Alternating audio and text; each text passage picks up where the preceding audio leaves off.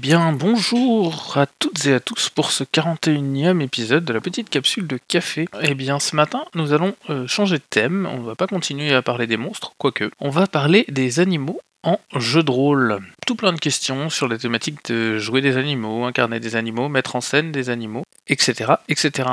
Et la première question, dès le matin, c'est incarner des animaux en jeu de rôle. Quels sont les éléments à mettre en place ou en avant, selon vous Anthropomorphisme versus animalité? Point d'interrogation Inikin. Bonjour à tous. Euh, incarner des animaux en jeu de rôle, pour moi, il y a deux, euh, deux optiques, on va dire, euh, essentielles. La première, c'est celle de Bugs and Bunnies, c'est-à-dire jouer des animaux pour jouer des animaux euh, et euh, ne pas jouer des animaux magiques, ne pas jouer des animaux fantaisistes, peut-être pas, des succès PJ sous forme animale, et jouer dans un contexte généralement plus, comment dire, plus pour l'expérience que pour faire un jeu de rôle habituel, on va dire. Et puis la deuxième optique, c'est de jouer des animaux comme des euh, comme une autre modalité de personnage joueur. Euh, alors bien sûr, dans le premier cas, les, les animaux sont aussi des PJ, mais euh, que je veux dire, c'est par exemple dans Rouge Muraille ou dans Les légendes de la garde, les, les souris sont des souris certes, mais elles euh, bipèdes, elles ont des épées, euh, elles se comportent de façon tout à fait semblable à des héros médiévaux. Et par conséquent, on joue en réalité des PJ qui ont des formes euh, animales. et on fait des aventures relativement similaires à des aventures classiques, qui veut dire aussi que toute la mystique, toute la logique médiévale, euh, société médiévale, construction, etc., euh, est applicable, même si les, particularités des animaux sont à prendre en compte et peuvent enrichir de façon considérable le jeu ou la logique de jeu. je prendrai comme exemple les légendes de la garde. Bon, je suis en train de lire les BD avec que je suis en train de découvrir avec beaucoup de bonheur, où la vie des souris et l'activité de, patrouille, de récupération de nourriture, euh, de lutte contre des adversaires qui sont pas tout simplement des, euh, des furets ou des, euh, ou des chouettes, prend le pas sur, enfin, remplace des aventures plus classiques où on combattrait des loups errants et des dragons. là, c'est des adversaires beaucoup plus classiques, beaucoup plus ordinaires, mais tout autant terrifiants à l'échelle d'une souris. donc, pour moi, si on est dans la première optique, on a un contexte extrêmement euh, spécifique. Si on est dans la deuxième optique, c'est-à-dire vraiment les, des animaux en tant que PJ et des, euh, des PJ animalisés, euh, les éléments à mettre en place, c'est les éléments classiques de ce qu'on veut interpréter, plus des spécificités euh, liées aux, contraintes de la vie animale, y compris de la vie animale de petite taille. Et j'ai fini. Oui, bon dimanche à tous, ici Monsieur Tranchon et Tracon, qui va forcément encore une fois donner son avis par rapport à ce jeu. Et en fait, euh, un peu à l'instar des monstres, les animaux, moi ça me, c'est ce qui me booste un peu. J'adore en termes de référence tout ce qui est Black Sad et autres histoires euh, qui implique de l'anthropomorphisme, euh, plus simplement de, des animaux qui ont des comportements humains ou qui sont même dans des sociétés qui ressemblent à des, sociétés humaines. Je n'ai jamais lu, euh, je crois que c'est Mouse, l'espèce de BD où en fait on a des, des, des dessins qui évoquent le Troisième Reich avec des souris. Donc tout ce qui implique des, des valeurs humaines mais vues potentiellement par d'autres espèces. Et c'est ça l'ambiguïté, c'est est-ce que finalement on joue des animaux ou est-ce qu'on joue des humains dans le corps d'animaux? Ça pose ces questions-là. Et j'aime bien le, comment s'appelle Bon, j'avais une idée, j'ai oublié. Mais globalement, euh, une question me revient souvent, c'est peut-être un peu anecdotique par rapport à ce propos-là, le fait de jouer des animaux. Quand on joue des animaux dans un monde euh, où il y a plusieurs espèces, qu'est-ce qu'on mange? Parce que, imaginons, on est un, un homme-chat, par exemple, ou un homme fauve, ou même un homme un taurin. Enfin, est-ce qu'on mange de la viande? Est-ce qu'on mange euh, du poisson? Est-ce qu'il y a d'autres espèces euh, S'il y a des oiseaux? Enfin, Et du coup, ça veut dire quoi? Il y a quoi en fait? Il y a les espèces qu'on joue, qui sont des espèces d'animaux évolués, et il y a les animaux euh, dégénérés qui sont que les animaux qui servent à manger ou... Ça me pose peut-être un problème, un problème très si que ce soit un, mais très spécifique, mais ça pose cette question-là, moi, en général. Je vais peut-être trop loin dans la création de mes jeux, mais en général, c'est vrai que le problème de la nourriture influe beaucoup sur la place euh, des animaux en fait dans l'univers. Est-ce qu'un est-ce qu'un homme taureau mange euh, voilà un burger, auquel cas ça n'a aucun sens. Quoi. Il y a, voilà. Je- J'ouvre cette porte-là sur la question de la, la place des animaux par rapport à notre monde où c'est quelque- c'est c'est une ressource alimentaire. hein. Euh, et, et là, dans un monde médiéval, bon, bah, comment ça se situe? Voilà, je fais, je fais plus qu'ouvrir une porte que de répondre vraiment à la question. Ça, c'est tout pour moi. Merci Gore. Jaina? Oui, alors j'ai pas si souvent que ça joué euh, à des jeux de rôle où on jouait à des animaux, mais effectivement, euh, il y a toujours cette question d'anthropomorphisme. Euh, J'avais fait il y a quelques années un one shot de Légende de la Garde où, où la, so- la société médiévale, euh, voilà, c'est effectivement très anthropomorphique. Mais rien que euh, l'échelle et la taille des souris euh, jouent quand même, voilà, sur le- sur les perceptions des personnages, des monstres, etc. Un, simple orage classique, ça peut être l'équivalent d'une tempête biblique pour les personnages, quoi. Ou ou une, voilà un faucon ou une hirondelle, ça devient l'équivalent d'un dragon. donc il y a quand même ce, ce décalage et ce changement de perception qui peut être intéressant, même dans le cas euh, anthropomorphique. Euh, après, euh, il y a des jeux qui le prennent plus ou moins en compte. Je me rappelle de, quelques parties de Cats où même si on, joue des chats qui, voilà, qui ont secrètement des pouvoirs psy, font des missions secrètes, etc.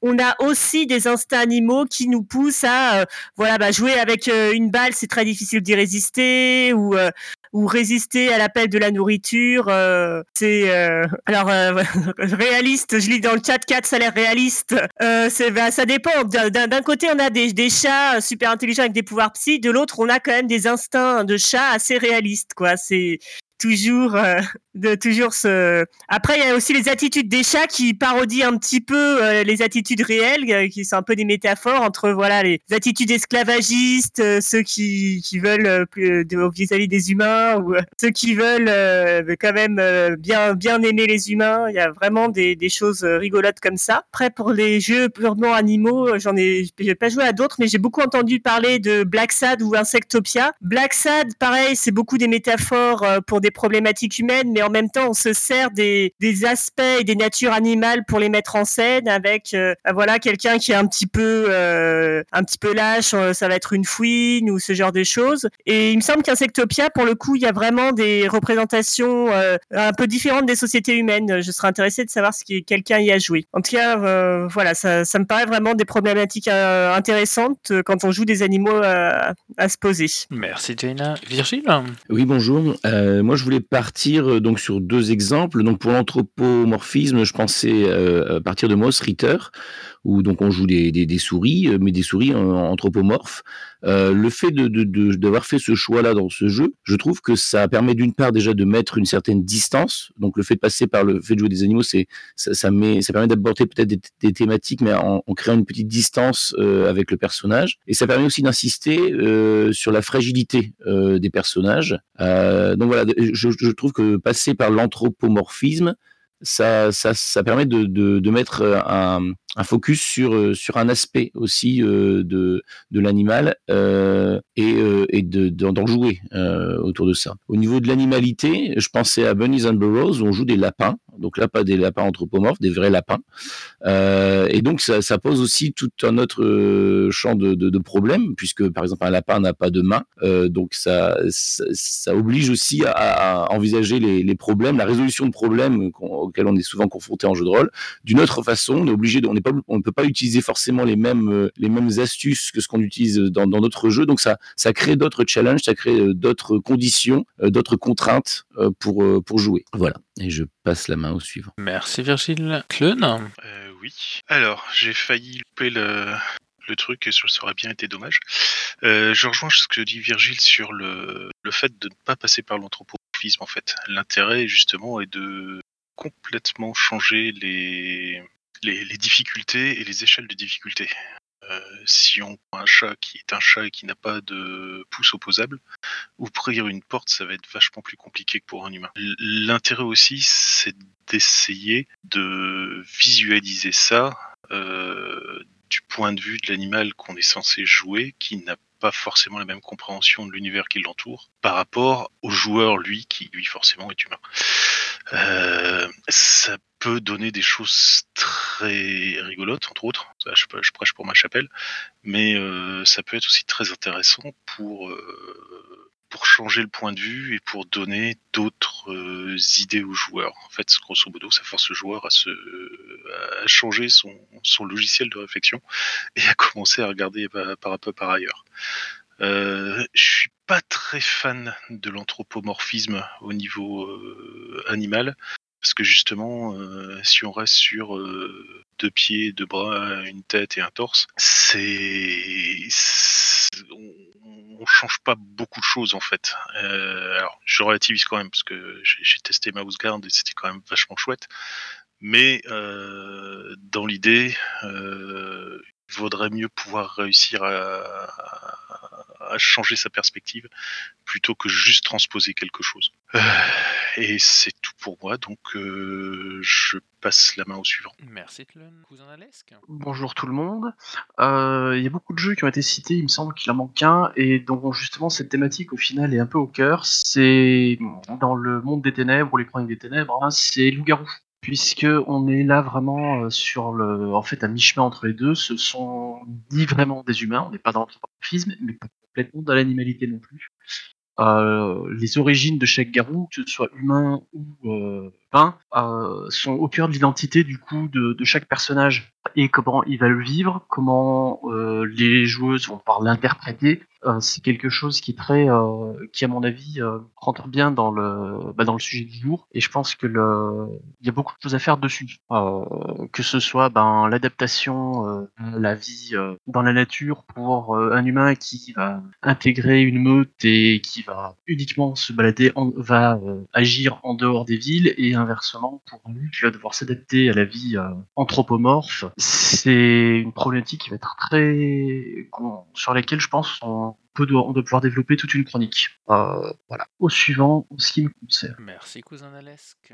John Oui, salut. Euh, moi en fait, je voulais juste intervenir sur le côté euh, MJ parce que pour le moment, c'est plein de joueurs qui incarnent des animaux en jeu de rôle, mais je pense que la, la, plupart des gens qui croisent des animaux en jeu de rôle, euh, les animaux sont des, des, vrais animaux qui sont euh, dans le paysage, qui participent à la vie des joueurs, qui participent à la, à, à la vie euh, dans cet environnement-là, et je pense que du coup c'est aussi intéressant de, ben, de les jouer vraiment comme des animaux, et puis de se renseigner un petit peu sur bah, qu'est-ce que c'est qu'un loup, comment il va se comporter dans, avec sa meute, comment on pourrait se comporter un puma, comment pourrait se comporter une vache dans un pré, euh, des poules dans un poulailler, pour euh, rajouter encore aussi euh, autre chose, et puis une vraie tonalité qui, qui accentue l'immersion pour tout le monde.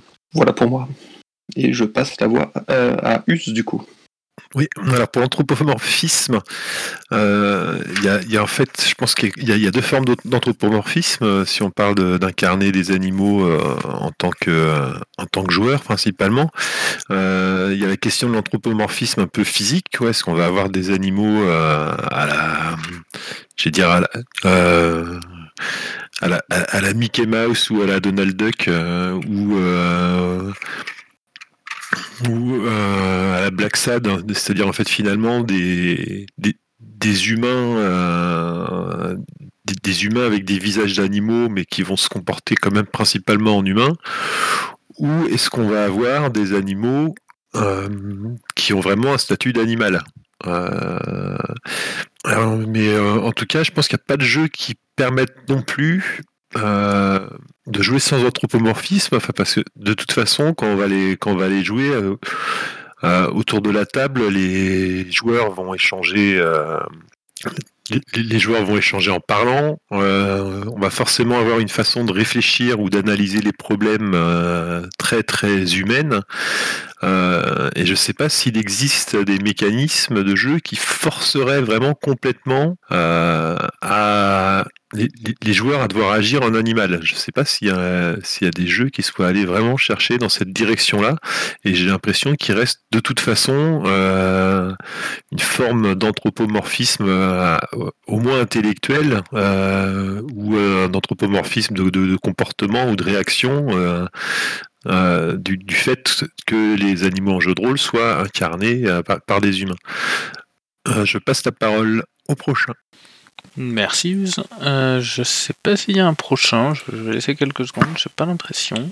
Si c'est le cas, on pourra passer à la question numéro 2 du coup. On va pouvoir passer à la question numéro 2. Avez-vous déjà mis en scène ou incarné des animaux qui ont une structure sociale différente des sociétés humaines dites traditionnelles Je pensais en écrivant à la question notamment à tout ce qui va être mécanisme de ruche pour les abeilles ou de, pour les fourmis ou pour les termites ou pour plein d'autres animaux comme ça. Euh, territorialité, etc., etc.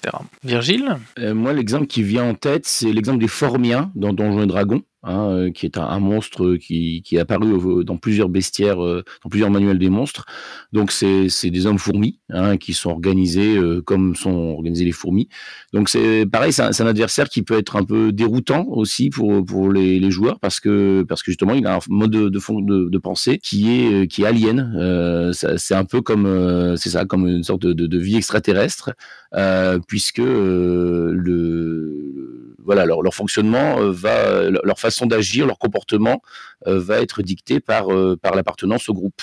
Donc ça, ça, ça offre euh, souvent une rencontre euh, assez intéressante. Voilà. Merci Virgile. Il y a quelqu'un dans le chat qui nous dit que du coup euh, les bises sont des créatures abeilles à donge dans le même style. Jaina? Moi, comme, euh, comme je disais dans le chat, j'ai pas joué ce genre de structure, mais je pensais à des inspirations possibles. Peut-être aussi pour faciliter euh, l'entrée dans ce monde-là, ça peut être euh, quelque chose comme euh, la trilogie des fourmis de Bernard Werber, où finalement on commence par jouer des, euh, on peut commencer par jouer des, bah, là, des fourmis, mais euh, voilà, qui est peut-être légèrement différente ou déviante pour faciliter la prise en main par les joueurs et qui vont se retrouver confrontés au monde des humains et voilà et aux différences qui existent entre les deux. Je pense que ça peut être être une idée. C'est voilà. Et puis c'était à l'époque où Werber écrivait encore des choses un peu intéressantes, alors faut en profiter. voilà, c'était juste pour dire ça. Merci Jaina. Capsule de café, pas de cyanure ce matin. Euh, Tlun Euh, oui, euh, par rapport. Alors, le, le premier exemple qui vient assez rapidement, c'est le, le fait que déjà, si on fait des animaux, euh, la notion euh, d'argent, vous oubliez. Il n'y a pas de, il a pas de référence. Par contre, euh, ça dépend de ce que vous faites comme type d'animal. Si vous faites, euh, et je prêche toujours par la chapelle, du chat, euh, c'est du, mammifère, donc il y a toujours une relation de, territoire, de, domination, etc. Il y, a, des choses qu'on peut retrouver en tant qu'humain. Je, je suis assez d'accord que le fait de faire des insectes, c'est super plus bizarre parce que justement, il n'y a, pas de politique de l'insecte en fait. Les, si, on reprend le cas des fourmis, les, les fourmis sont quasiment des clones. Hein, la, reine est fécondée, mais elle pond du, du simili clone à chaque fois. Et les, fourmis, ils vont au combat jusqu'au sacrifice, ce qui se fait très rarement dans le monde euh, des mammifères. Donc, ça, peut en effet décontenancer euh, des joueurs qui euh, passent à côté d'une ruche de guêpes géantes et qui s'aperçoivent que les guêpes les attaquent, mais les attaquent à mort et ils vont en, en mode kamikaze. Ça peut être intéressant mais euh, ça, va être très compliqué. Même Insectopia, normalement, justement, les, insectes commencent à avoir des notions euh, humaines de, de, de, religion, de philosophie, etc. Euh, vraiment faire un insecte même, euh, je pense que c'est très challenge. Enfin, moi, je m'y essaierai pas, en tout cas. Ou si, je m'y essaye, ce serait plus pour faire justement le MJ, pour confronter euh, les, joueurs à, une pensée qui est totalement euh, non humaine. C'est tout pour moi. Merci Tlun. John. Je pensais à Vermine, moi, de mon côté. Euh, dans Vermine, on ne joue pas des animaux, mais par contre, euh, on est euh, avec une société qui est marquée par des totems d'origine animale. On peut être tiré vers le parasite, vers le charognard, vers le... Ouais, enfin, toute une série de de totems animaux qui font que les... c'est l'humanité qui commence aussi à, tirer vers une certaine, un certain mode de vie différent. Et euh, je trouve ça assez intéressant et ça permet aussi de, se donner des idées pour jouer dans un monde plein de nature et, d'animaux. Euh, des... Un truc qui peut sembler relativement crédible pour de, euh, un post-apocalyptique. Et ça me paraissait aussi intéressant d'apporter un petit peu tout ça pour donner des nouvelles idées aussi euh, sur euh, comment jouer des, animaux ou comment jouer des humains qui jouent aux animaux ou, ou autres. Merci John. Alors, est-ce quelqu'un qui veut reprendre la parole? J'ai pas l'impression. Mais on va passer à la question 3, du coup, que Cousin Nalesque nous a très bien introduit tout à l'heure, enfin, ou attisé plutôt pour être exact. La question 3, c'est des conseils pour gérer des personnages qui passent de l'animal à l'humain et vice-versa. Alors on pense bien, enfin, il avait tout à fait raison tout à l'heure de citer euh, Loup-garou, hein, le fameux jeu de White Wolf. Il y a Meute dans, dans la même thématique pour un, jeu plus français. Mais il y a sans doute plein de, de- de- de jeux de rôle où on passe de l'animal à, à l'humain et vice-versa. Est-ce que vous avez des conseils pour gérer ça, mettre ça en lumière, mettre ça en jeu, etc. Jane? J'ai pas joué tant que ça à Loup-garou, mais par contre, j'avais fait une, euh, une campagne de, de vampires, en fait, euh, en 2007, euh, qui était très sympa, où on commençait à jouer des humains ordinaires qui voilà, devenaient vampires au Moyen-Âge. Et ce qui était intéressant, c'était justement de voir euh, le poids des, instincts euh, de la bête, donc euh, du vampire, qui finalement sont assez animaux, hein, se nourrir, etc. Et leur interaction avec les émotions humaines. Je me rappelle notamment que euh, il y avait un des personnages qui a été marié, un noble marié, et euh, qui a découvert que, étant donné qu'il avait disparu pendant un certain temps, étant donné sa vampirisation, que sa femme avait un, amant. Et euh, quand il a découvert ça, en fait, euh, bah, l'amant n'y a pas survécu. La scène a été assez. c'est en- entre donc c'est l'interaction entre l'émotion humaine et l'instinct vampirique qui a causé cette mort-là. Donc ça peut être intéressant de montrer comme ça les les interactions, les différences entre les deux, euh, entre la haine euh, humaine et le simple besoin de manger euh, de euh, de l'animal. C'est euh, je trouve que ça peut être euh, voilà un aspect assez intéressant. Merci Jaina. Clun Je, vais démarrer, mais alors très rapidement, par euh, de la mémoire euh, de euh, pour- et qui explique en partie déjà l'origine de Katz. Euh, dans ma jeunesse, c'est-à-dire du temps où on peignait dans les grottes de Lascaux à peu près, où la peinture était en train de sécher plutôt, euh, j'avais fait une partie de Donge où j'étais le voleur et euh, où après avoir eu une mission donnée par un magicien haut niveau, le magicien du groupe m'avait euh, fait un challenge genre euh, t'es pas capable d'aller piquer le truc du magot, euh, etc. Et si tu le fais, je te refile la potion d'invisibilité. Et j'ai dit ok. Et donc j'ai compris qu'il ne faut jamais aller voler le magicien haut niveau parce que évidemment il m'a topé et pour me faire la leçon, il m'avait transformé en chat. Et c'est là que ça devient intéressant en fait. Une fois qu'on est euh, dans un animal non humain, et ben il faut des trésors d'ingéniosité pour justement euh, essayer de communiquer avec ses petits camarades quand on fait du miaou. Et euh, on n'a toujours pas forcément du sable ou de la poussière pour commencer à tracer des trucs, pour écrire et pour essayer de communiquer. Donc ce que je donnerais moi comme conseil, c'est si vous faites passer un humain à un non-humain par n'importe quel moyen possible, imaginable donné par votre jeu, euh, ben faites bien comprendre que justement vous n'êtes plus humain et vous n'avez plus vos réflexes de parler, de communiquer facilement, etc.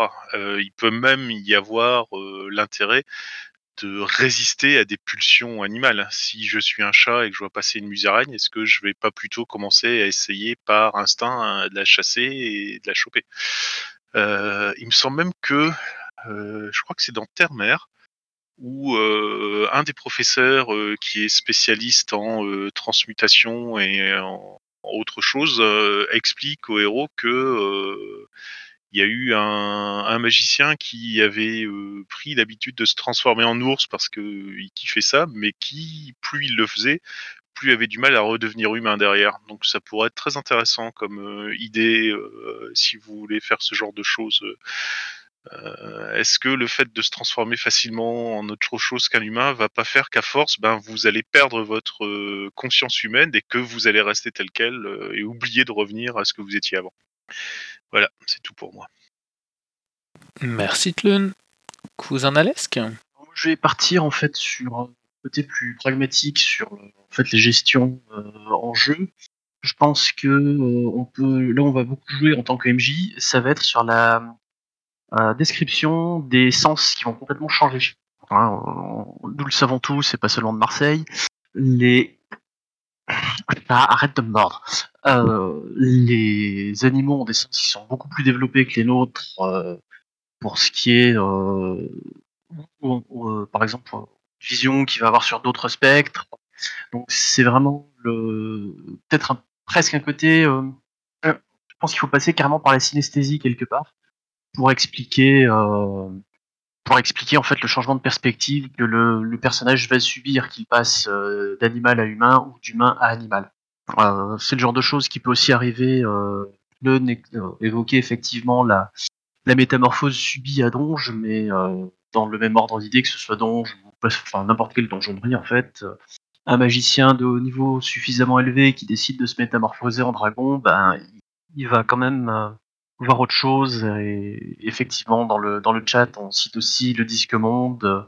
C'est tout à fait vrai. On, finit par, euh, ça finit quand même aussi par influencer la psyché. Il y a énormément de choses à travailler là-dessus. Et c'est, au final, je pense que c'est quelque chose qui doit être très traumatique en fait. Euh, sauf, euh, sauf éventuellement pour une, une espèce euh, qui, enfin pour les métamorphes, qui naturellement eux vont, vont pouvoir passer d'un état à un autre.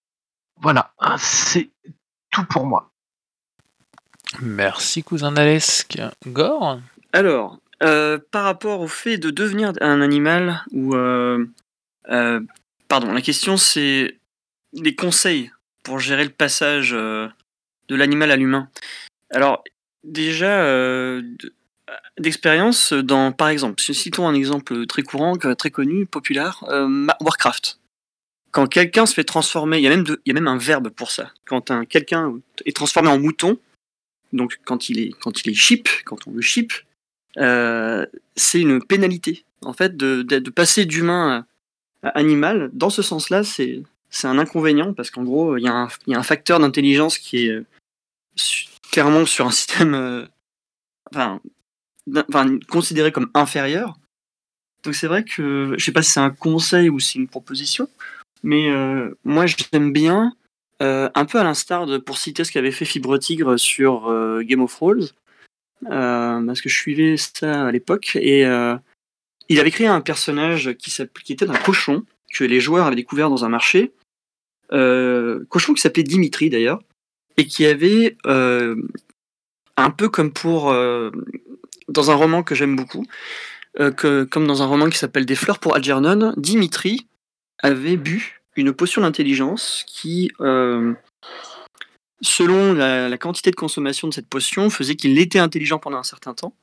Et cette intelligence, bah, après, redescendait. Mais il fallait qu'il boive une certaine quantité pour être intelligent.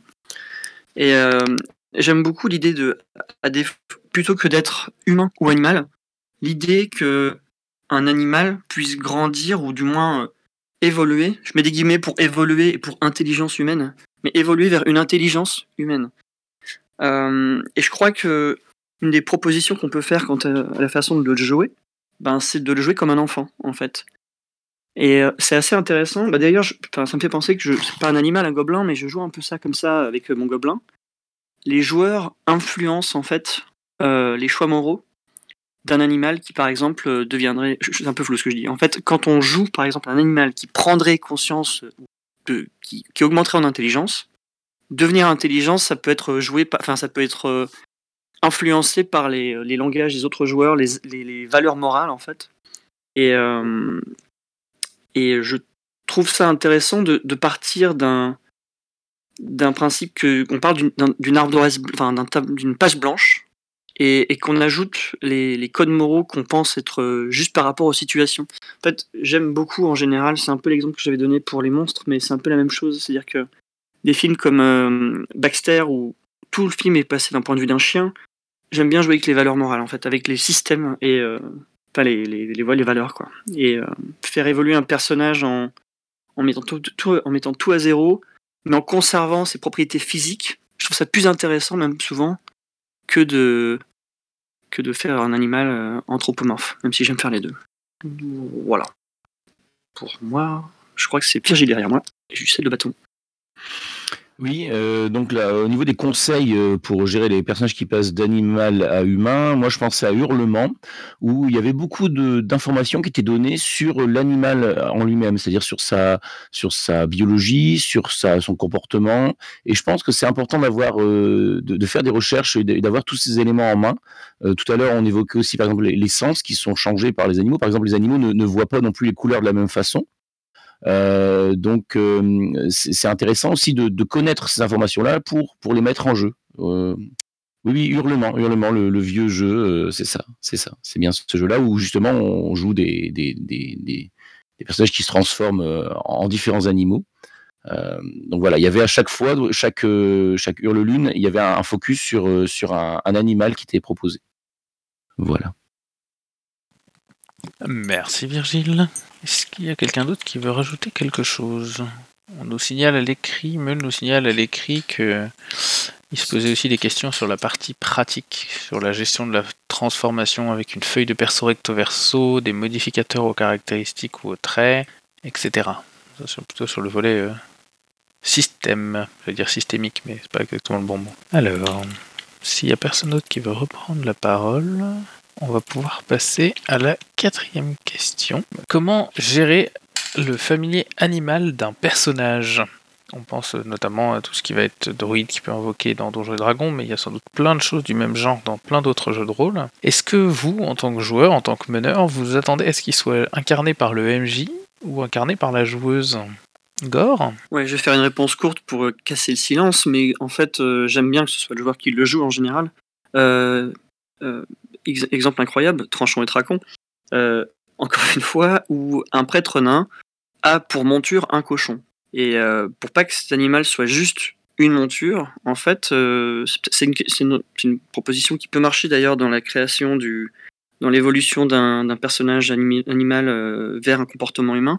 En fait, j'ai fini par faire, comme le, cochon interagissait beaucoup avec les situations, à savoir euh, euh, partait en éclaireur pour le, joueur ou euh, simplement permettait de, courir plus ou moins vite. Et l'idée que mon, prêtre nain ait envie de le faire évoluer, euh, j'ai été très vite amené à faire une fiche de perso pour Torchon le cochon, donc, et qui est devenu un perso à part entière de l'aventure. Et, et, euh, du coup, bah, attendez, je perds le fil un peu que je dis. euh, comment gérer le familier Oui, bah du coup, euh, c'est quelque chose qui devient, euh, à mon avis pour moi en tout cas, des, propositions du MJ et le, le joueur les résout euh, à sa façon. Mais c'est plutôt à mon avis au, au- au joueur de jouer son familier qui est un petit peu, euh, je sais pas si la plupart des gens ici ont des chats, j'imagine que si on leur dit, eh ton chat il ferait pas, ne touche pas à mon chat.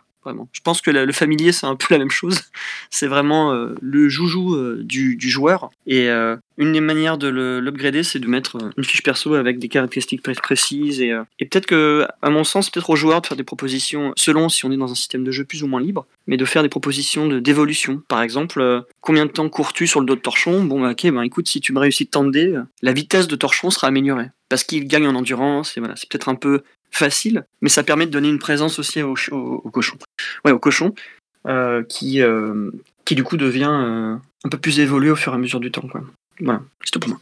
Merci Gore. John? Ouais, euh, moi j'aime bien quand c'est le MJ en fait qui joue euh, les familiers, euh, notamment toutes les fois où j'avais des familiers pour mon personnage dans différents jeux et où j'avais toujours l'impression euh, d'avoir double dose d'action euh, et du coup euh, d'être euh, avantagé par rapport aux autres joueurs à la table. Ça me paraissait toujours un peu euh, surprenant de, pouvoir faire mes actions à moi, les actions de mon familier qui du coup me renforçaient énormément. Et, euh, et puis, euh, ayant aussi un chat, j'ai l'impression que c'est toujours mon chat qui décide et c'est rarement le maître qui, qui a la décision et a la manœuvre sur les actions de son animal en plus. Et je vais passer la parole à Virgile. Oui, euh, alors ça, bah, ça dépend des jeux. Souvent, les jeux où on a un familier, euh, il y a un contrôle du personnage sur le familier. Donc, ça paraît normal que, souvent, il, soit un peu en pilote du, familier, euh, qu'il l'utilise un peu comme une extension de lui-même. Par contre, moi, j'aime bien aussi quand c'est le MJ qui, qui met son grain de sel, quand il apporte, qui rappelle aussi que l'animal où le familier c'est aussi un PNJ et que il, voilà, il vient un peu chambouler ça et, rappeler que c'est pas seulement une extension du, joueur, c'est aussi euh, un être qui a ses, propres désirs, ses propres envies. Euh, je pense, moi, il y a un jeu que j'aime beaucoup qui est Animonde, hein, où on n'avait pas seulement un familier, on se trimballait avec tout un tas d'animaux sur soi. Et euh, alors, on va pas forcément jouer les interactions avec tous les animaux qu'on a, sur soi dans son équipement, mais en faire exister quelques-uns, c'est intéressant. C'est intéressant parce que c'est développer un lien avec, avec un, personnage, un autre personnage. Et, ça, ça peut se faire que si, si aussi euh, une interaction entre, euh, entre le joueur et le MJ, ou alors le joueur et un autre joueur, si c'est un autre joueur qui, se, qui joue le, le, familier. Voilà, et je passe la parole à Athlon. Yep. Euh, moi, j'avouerais que pour les, familiers, etc., je suis plus partisan de ce qui avait été introduit par Bloodlust à l'époque, c'est-à-dire de donner le familier à un autre joueur, juste pour bien faire comprendre que le familier a sa conscience propre et qui n'obéit pas aveuglément à ce que demande le joueur tout le temps. Et je pense que ça peut être intéressant déjà parce que hein, euh, ça peut mettre du peps entre les joueurs en question et puis certains joueurs penseront certainement plus à des choses que le joueur propriétaire ou qui a son compagnon n'aurait pas pensé. Je le fais très très très très très souvent quand même on va dire, rarement c'est euh, je, laisse le joueur gérer son, son familier ou euh, je gère le familier moi si je maîtrise la partie. Mais je, je préfère ce genre de choses. Et je laisse la main à Jaina. Oui, alors euh, je vais beaucoup rejoindre Clone là-dessus. Je suis d'accord que c'est très intéressant d'avoir un autre joueur gérer le familier. Le MJ, s'il si, peut, slash veut, ou, ou, un autre joueur. Euh, et peut-être, euh, par contre, en ayant euh, une espèce de mini feuille de personnage où on, voilà, on voit un peu son caractère, euh, quelques traits de personnalité, euh, ce genre de choses, pour avoir une idée de comment il peut réagir. une idée qui, qui me paraît un peu intéressante pour le côté familier, surtout s'ils sont un peu intelligents, c'est peut-être une relation un peu à la Is Dark Material, à la croisée des mondes en français, euh, dans les romans où finalement là tout, le monde a une espèce de familier entre guillemets qui est une, une partie euh, de sa conscience. Mais du coup, c'est à la fois c'est voilà, c'est quelque chose de très euh, qui fait partie du, personnage, mais en même temps, on peut parfois ne pas être d'accord avec soi-même, euh, surtout en fait, hésiter, se débattre, et avec euh, avec le fait d'avoir des un, démon euh, avec qui débattre, ça permet de, de voilà de mettre ça en scène aussi. Et du coup, le familier, si pour peu qu'il soit intelligent, ça peut aussi être une occasion comme ça de d'avoir des, des, débats avec quelqu'un de, de, proche euh, ou de montrer des, des dilemmes, euh, voilà, des dilemmes moraux ou autres euh, dans ces cas-là. Merci Jaina. Gore? Ouais, je, je, lis un message de John dans le, dans le, textuel, enfin, dans le texte qui dit le familier, le familier peut aussi devenir un trick de MJ pour enrichir la narration ou faire avancer l'histoire. Confère RG et Milou. Euh, je suis complètement d'accord avec ça. En fait, pour faire simple, euh, moi je pense que le personnage, enfin le familier a globalement est pris globalement en charge par le joueur. Mais bon, c'est sûr que si je donne l'exemple d'un cochon, ça parle moins. Mais si je prends l'exemple d'un fauve, par exemple, je pense que il peut être intéressant que le MJ joue l'instinct de l'animal en fait, qui du coup s'oppose à celle de.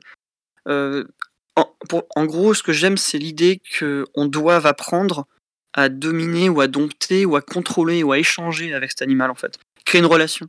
Et pas que par le conflit, mais euh, par le RP déjà.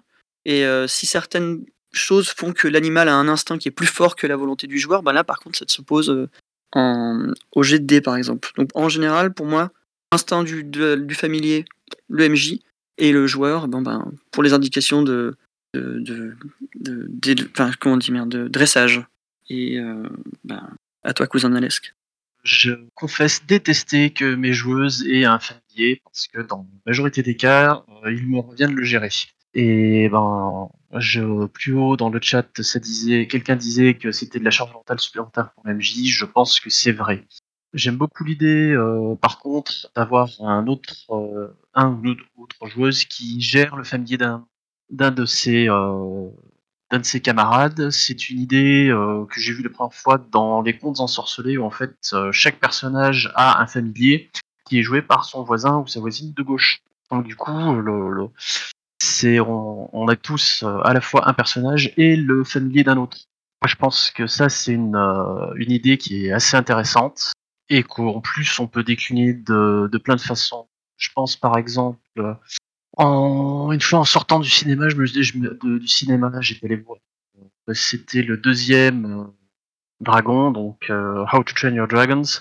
Euh, et je me disais que un, jeu où on joue un chevaucheur de dragon et, et son dragon, ça, ça pouvait être assez fun. Pour moi, euh, clairement, le, idéalement, je pense qu'un un familier géré par une autre, une autre joueuse que peut être euh, peut être vachement vachement vachement plus intéressant en fait et peut-être plus simple euh, pour tout le monde et certainement il y a moyen de, de bien s'amuser et puis aussi bon par contre c'est sûr ça amènera de la taquinerie et je pense que là il y a peut-être un travail à faire dans le contrat social de la table à ce sujet par contre pour euh, éviter euh, éviter simplement qu'un familier décide de- d'amener systématiquement des ennuis à son euh, j'allais dire à son propriétaire, mais je trouve que pour un familier, le, le terme est pas très juste. Voilà, juste mes pensées un petit peu en vrac euh, sur le sujet. C'est tout pour moi, en tout cas sur le sujet. Pas l'impression par écrit qu'il y ait des gens qui, veulent remettre un, plus 1, donc on va passer à la dernière question. Euh, pour rappel, après la dernière question, parce qu'il y a plusieurs nouveaux ce matin, euh, on laisse un temps libre euh, qui s'ouvrira à la fin de la, cinquième question, pour justement, si vous avez des précisions, des choses qui vous reviennent ou des questions que j'aurais pas abordées, ce qui est tout à fait possible, ça sera à ce moment-là. Donc la cinquième question ce matin, c'est est-ce que la discussion sur la violence et les animaux, les violences faites aux animaux, la violence sur les animaux, la violence des animaux, c'est des choses dont vous discutez au moment du contrat social de la partie, ou au final vous laissez ça considérant que après tout il n'y a pas de raison particulière. Claude? Yep. Alors, je- j'avouerai que je m'étais jamais posé la question.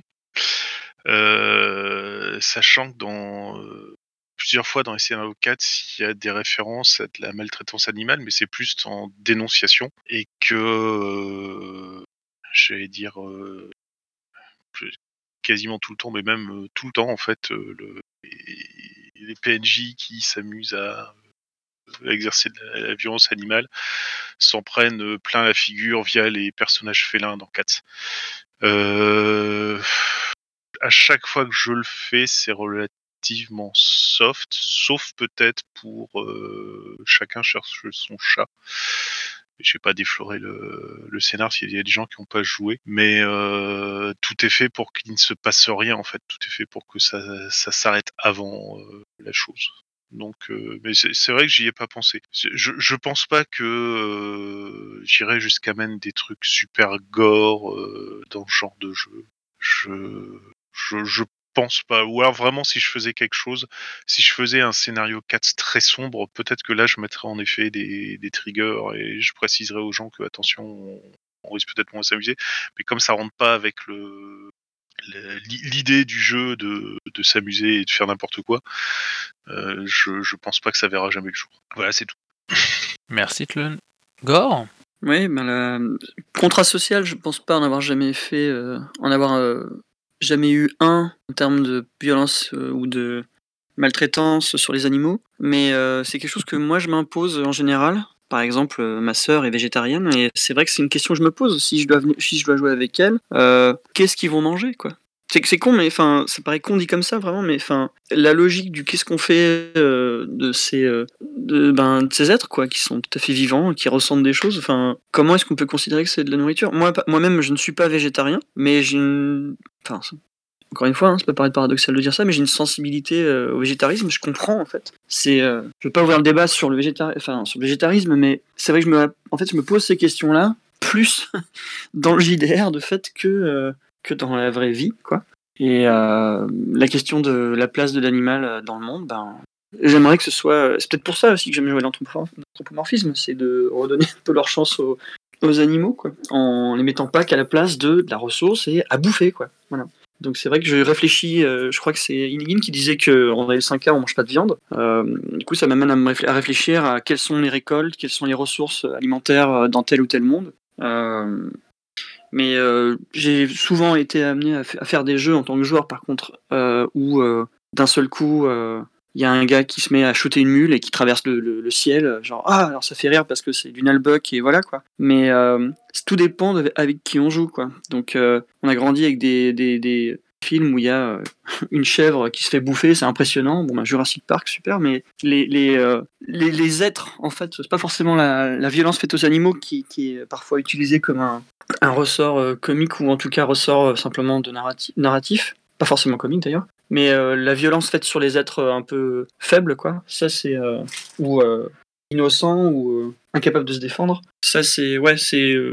personnellement, j'aime pas ce qui est gratuit, donc la violence gratuite, ça. C'est quelque chose qui a tendance un peu à me rebuter. Et du coup, se pose forcément la question du quand on place un PNJ. Enfin, un animal pour moi, c'est un PNJ aussi. S'il peut servir à quelque chose. Euh, J'irai pas jusqu'à dire que là, je fais une fiche pour tous les PNJ. Hein. Pas, si les joueurs veulent parler aux chèvres, bon, ça c'est leur problème. Mais, mais voilà. Mais ouais, je, je- c'est con à dire, mais ouais, comme un peu comme Tone, je me suis pas vraiment posé la question concrètement. Enfin, euh, clairement. Je me la- elle me vient, mais c'est vrai que c'est peut-être pas encore assez, euh, entré dans les mœurs quoi, de se poser ces questions-là. Voilà. Qu'en pensez-vous? Voilà. Virgile, à.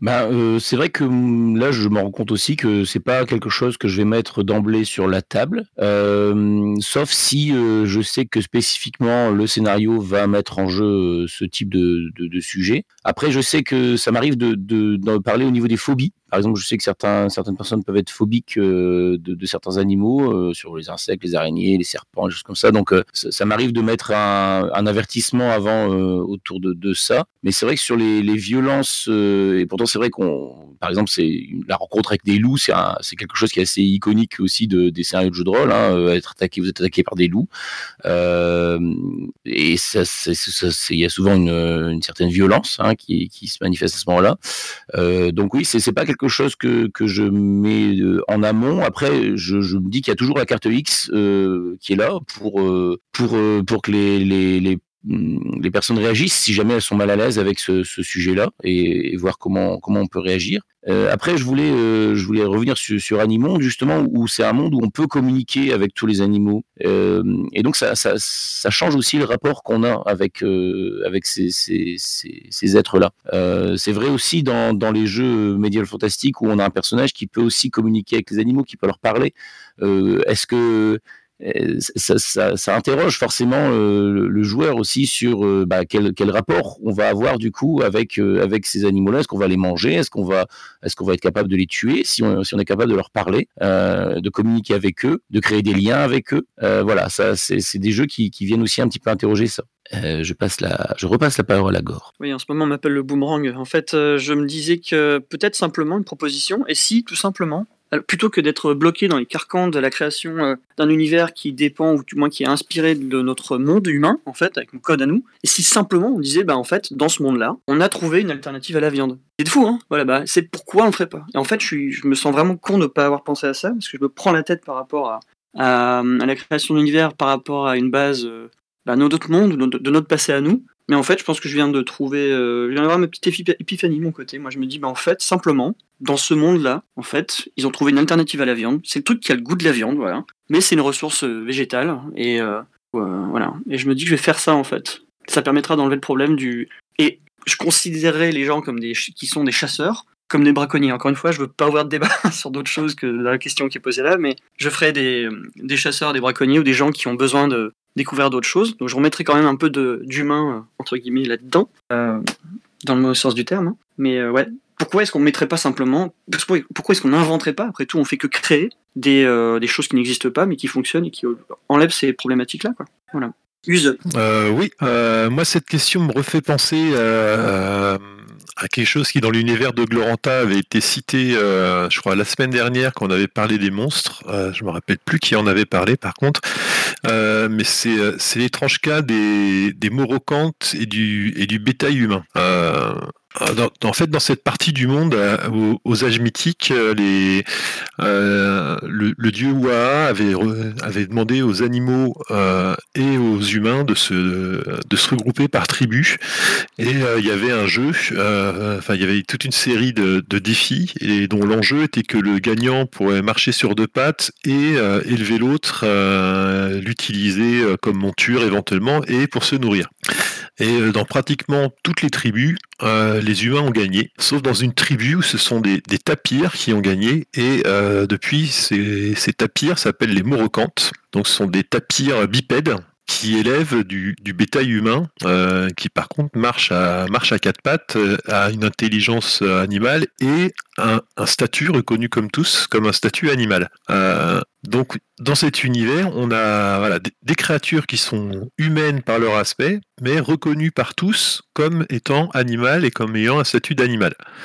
Euh, C'est-à-dire que finalement, même les, humains qui rencontrent des morocantes avec leur, euh, bétail humain euh, savent que les morocantes sont des personnes et que, le bétail humain, même s'ils le ressemblent physiquement, sont du, euh, bétail.